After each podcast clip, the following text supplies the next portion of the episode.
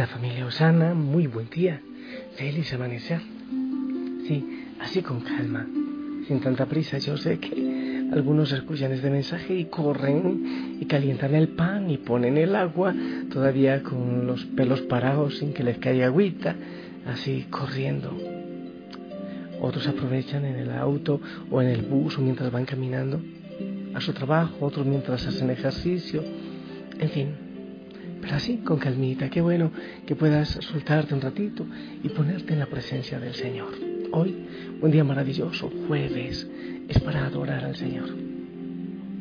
Un saludo grande y fuerte a todos los sacerdotes y consagrados de la familia Osana. Yo oro mucho, muy especialmente por todos ustedes. Y le pido al Señor que les enamore cada día, porque de eso depende mucho en el mundo, ¿verdad? Quiero, mi linda familia, ah bueno, insistir como siempre, se puede decir al Santísimo. Si tienes una capillita de oración perpetua, si puedes ir a un templo que esté abierto, qué maravilla. Darte un paseíto por allá y hablas con el Señor. Sería maravilloso, siempre insistiré en eso.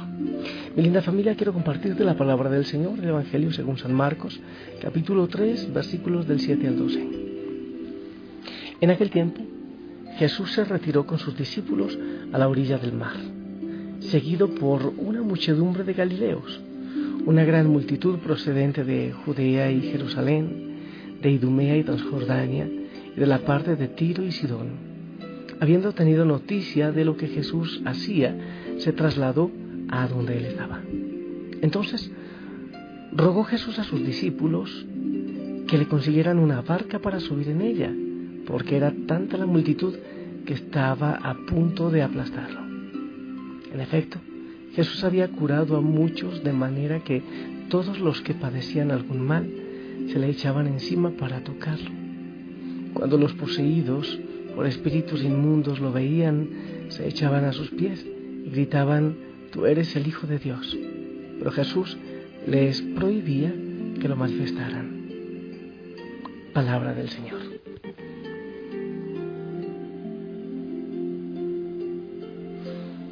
Familia, esta ocasión quiero tomar una parte que me parece bien especial de este Evangelio y es esta cantidad de gente. Dice el Evangelio que una muchedumbre de Galileos procedentes de Judea, Jerusalén, Idumea, Transjordania y de la parte de Tiro y Sidón. Están hablando de muchas regiones que entre sí son enemigos. Muchos que entre sí no se hablaban los unos que no le pisaban la tierra a los otros, que tenían tradiciones diferentes, manera de creer diferente, manera de hablar diferente. Una tierra que no era muy grande, ¿eh? pero, pero estaban tremendamente divididos, enemistados. Habla, por ejemplo, los de Tiro y Sidón, que ni siquiera eran judíos, que no eran de allí, pero están ahí todos juntos. Y, y no sé si se estaban peleando por política o por religión o por raza o por lengua. No parece, ¿verdad? Todos vienen por Jesús. Entonces, mientras oraba antes de empezar a, grabar y orar contigo, yo pensaba en tantas divisiones. Cuando uno va a un hospital, ve blancos y negros, en los hospitales también se encuentran ricos y pobres, de un partido político y de otro, de una religión y de otra. Puede estar un pastor evangélico, puede haber un rabino, puede haber un sacerdote un obispo. Y casi siempre nos encontramos en los momentos donde hay dolor, donde hay tristeza. Y ahí ya no hay lucha de poder.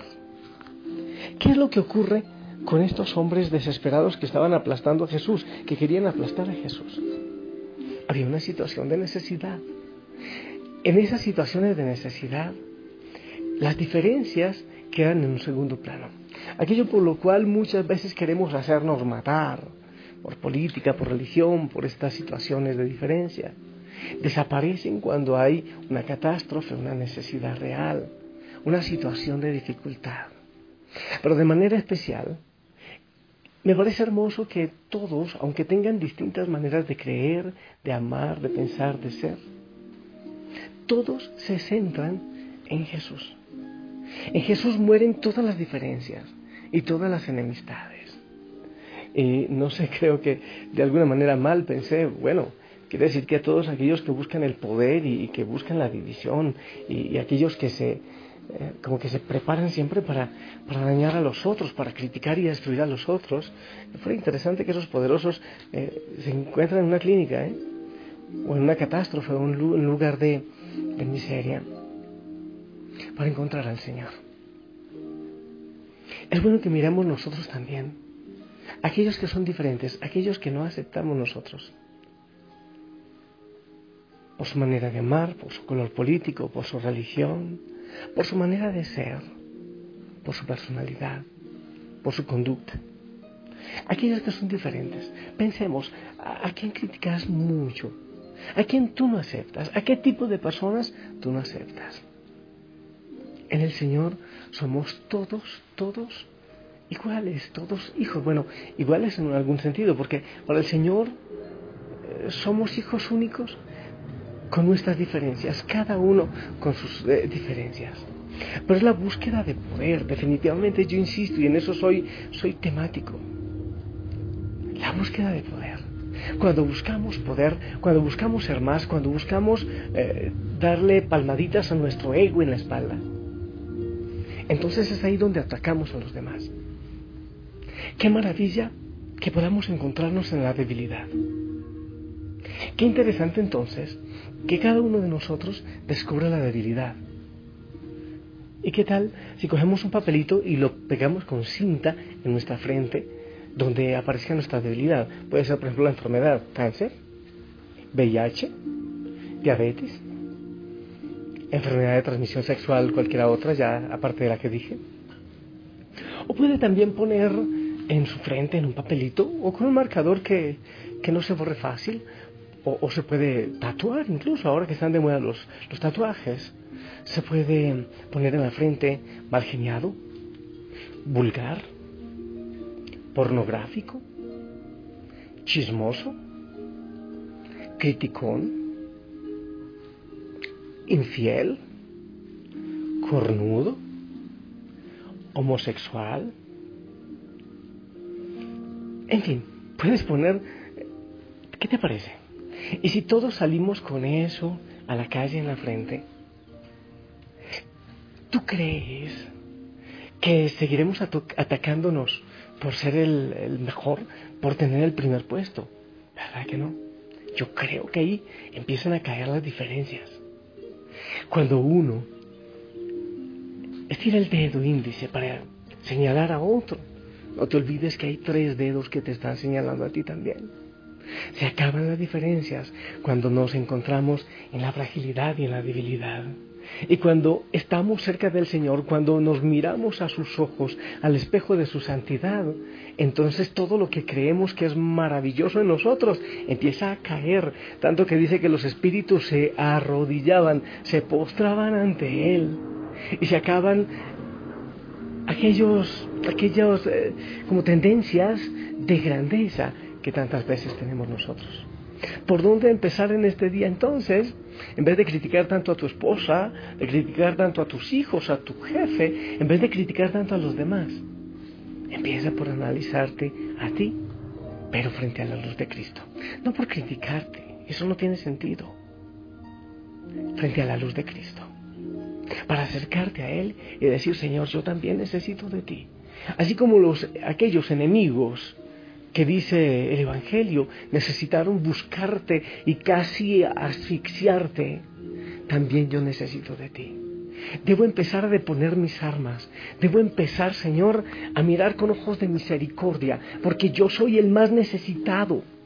Tantas veces que critico al uno y al otro y al otro, y oculto mi debilidad, mi fragilidad, mi pecado o incluso mi enfermedad. Tantas veces, en medio de mi debilidad, saco pecho con una grandeza que no me corresponde. Tanta gente que quiere quitarle el puesto a Dios, usurpar su trono y se cree grandísimo. Ah, uno como sacerdote a veces se entera de tantísimas cosas. Menos mal eso se olvida, menos mal es un sacramento. Porque no será así. Uno decía, wow, tanta miseria en tanto orgullo y en tanto ego. Mi linda familia, qué maravilla que le pidamos al Señor en esta mañana que nos ayude a ser humildes. Que empecemos no por nuestra grandeza, que empecemos por nuestra fragilidad y por nuestra debilidad. Creo que así nos uniremos todos. Cuando aceptemos que somos frágiles, que cometemos pecado y error, como los demás, entonces así podemos darnos la mano. Cuando tengas dificultad con alguien, no empieces a decir, es que yo soy bueno, es que esa persona, es que mi esposa me hace esto. Claro, si tú empiezas a criticar al otro, jamás se va a llegar a un acuerdo. Pero qué bueno es empezar con mi debilidad, con mi fragilidad. Ahí habrá acuerdo. Deja de juzgar, deja de criticar, deja de acusar. Empieza a aceptar que tú eres débil y que necesitas del Señor, que sin Él nada, pero nada puedes lograr. Así te aseguro que podemos entrar en comunicación y en diálogo y así podemos eliminar todas las diferencias y así podemos encontrarnos en la verdad, en el único que merece toda la gloria y es el Señor. Cuando nos llenamos de ego, nos olvidamos de los demás. Cuando nos llenamos de Cristo, acudimos a Él por nuestra debilidad. Ven, Señor Jesús. ya no hay paisaje. Ven, Señor Jesús, porque sin ti no hay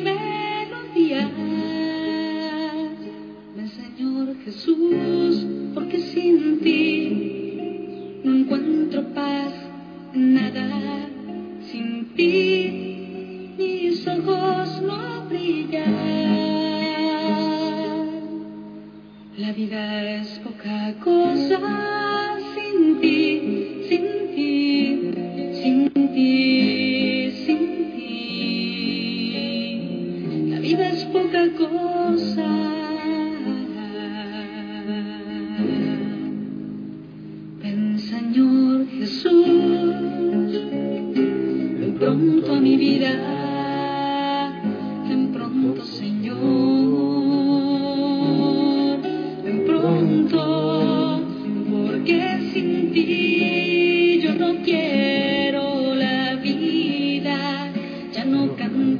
con alma, ya mis manos no sirven, ya no escucho latidos, ya no